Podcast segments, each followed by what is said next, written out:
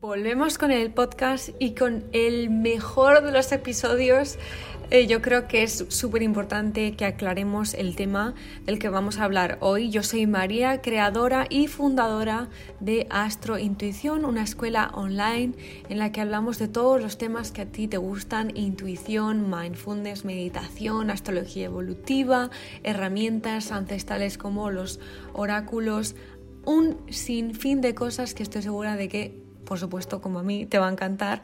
Y además lo hacemos desde una manera muy entendible, una manera muy moderna, pero también respetando toda esa sabiduría milenaria que lleva con nosotros durante mucho tiempo y que ahora está deseando que despertemos para que esta humanidad cada día vaya hacia otro nivel. Así que bienvenidas a este podcast. Hoy vamos a hablar sobre qué es la espiritualidad. Vamos a ver. Yo sabéis que en este podcast hablo súper, súper claro de todo.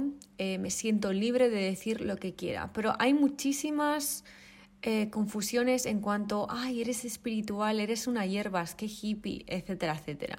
Así que este podcast eh, probablemente la mayoría de vosotras ya conozcáis de lo que voy a hablar o a lo mejor conecta y activa algo de vuestro corazón para poder entender el proceso de despertar que estás viviendo, porque por eso estás aquí en este podcast, o también para que se lo mandes a una persona que no entiende tu filosofía de vida, que es la misma que la que tenemos nosotras en nuestra intuición, entonces te sirve para que esa persona entienda un poco más de tu vida. Así que este podcast es tres en uno, como ya habéis visto.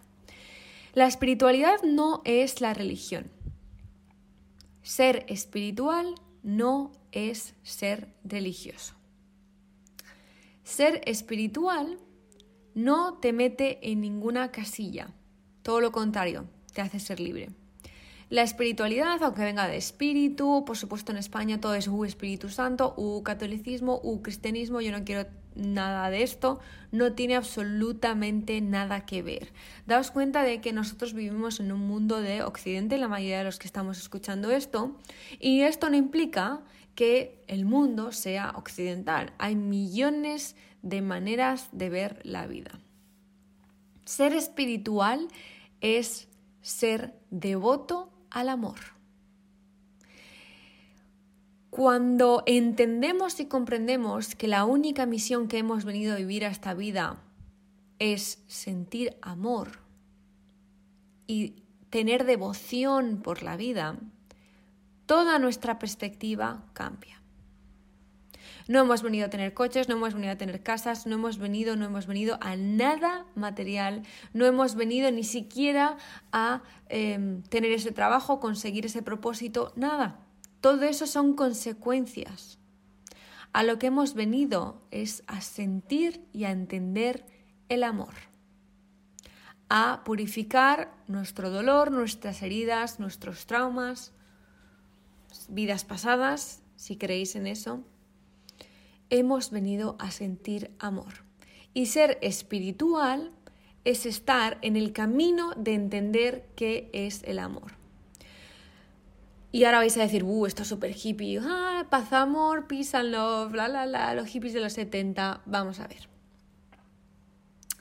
Los hippies de los 70 ya entienden y comprendieron esta definición de espiritualidad, pero por supuesto cada una tiene una manera de expresar sus creencias y su camino.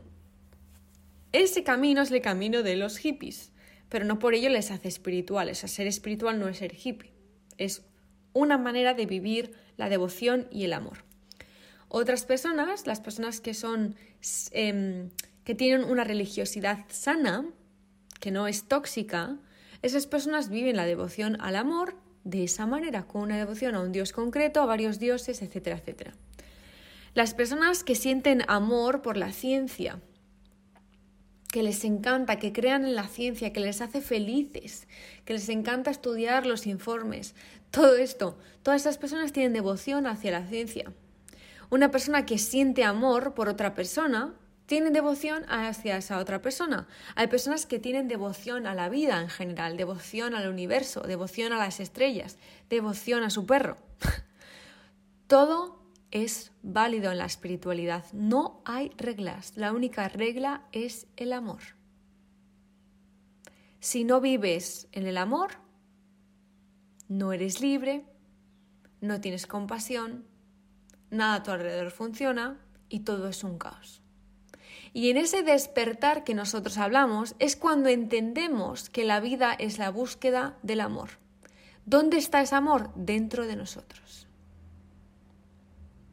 El amor es un sentimiento, ni más ni menos. El amor es algo con lo que todos hemos nacido, absolutamente todos, y que por desgracia a la mayoría la vida, la interacción con otras personas que no entienden este concepto, nos destruye, nos crean traumas, nos hacen dolor, nos hacen sufrir. ¿Por qué? Porque la humanidad, la mayoría, no entiende el concepto de que la vida es la devoción al amor y vivir bajo las bases del amor. Y quiero explicar esto porque yo jamás, nunca he entendido la, religión. Yo he hecho la comunión, he vivido en un entorno católico, pero jamás me he sentido conectada porque veía todo el dolor también que había alrededor de las religiones, del control que había alrededor de las religiones. Y obviamente por eso he dicho que si tú vives una religiosidad no tóxica, una religiosidad sana, chapó, me quito el sombrero. Pero obviamente hay muchos estigmas sociales, muchísimos, que para mí la religión por eso no funciona. Pero sí funciona el concepto de la espiritualidad. Y diréis, vale María, entonces ¿tú en qué crees? Pues creo en la base de todo, que es la conexión del amor. El amor es mi Dios, el tiempo es mi Dios, la vida es mi Dios, el universo es mi Dios, yo misma soy mi diosa, el temacha que tengo aquí a mi lado también es mi Dios, porque todo eso me conecta con mi interior.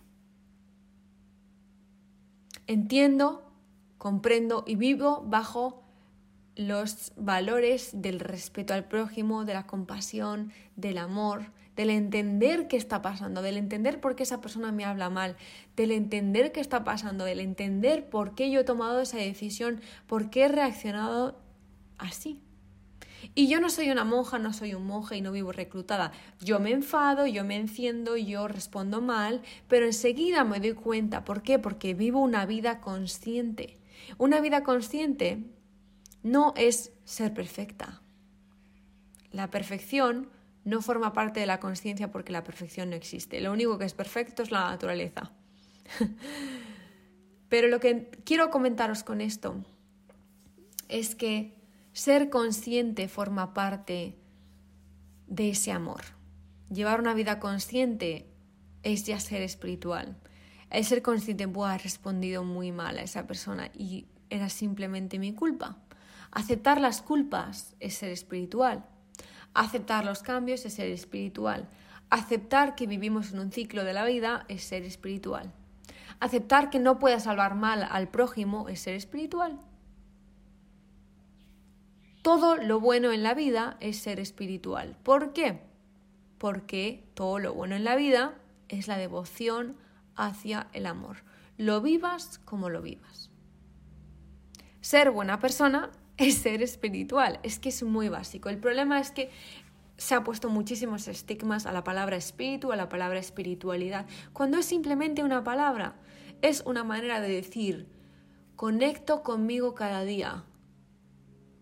Yo por eso cuando me dicen, ¿crees en Dios? Pues mm, no, no creo en el Dios que tú estás pensando, pero creo en mi Dios, el Dios es el amor. Pero como creo en ese amor, ese amor me hace libre, ese amor jamás me va a obligar a hacer nada. Así que si tu religión te obliga a hacer algo que tú no quieres hacer, ahí ya no hay libertad, ahí ya no hay amor. Así que esas son las cosas que tenemos que comprender y entender porque esta temporada en Intuición viene a tope.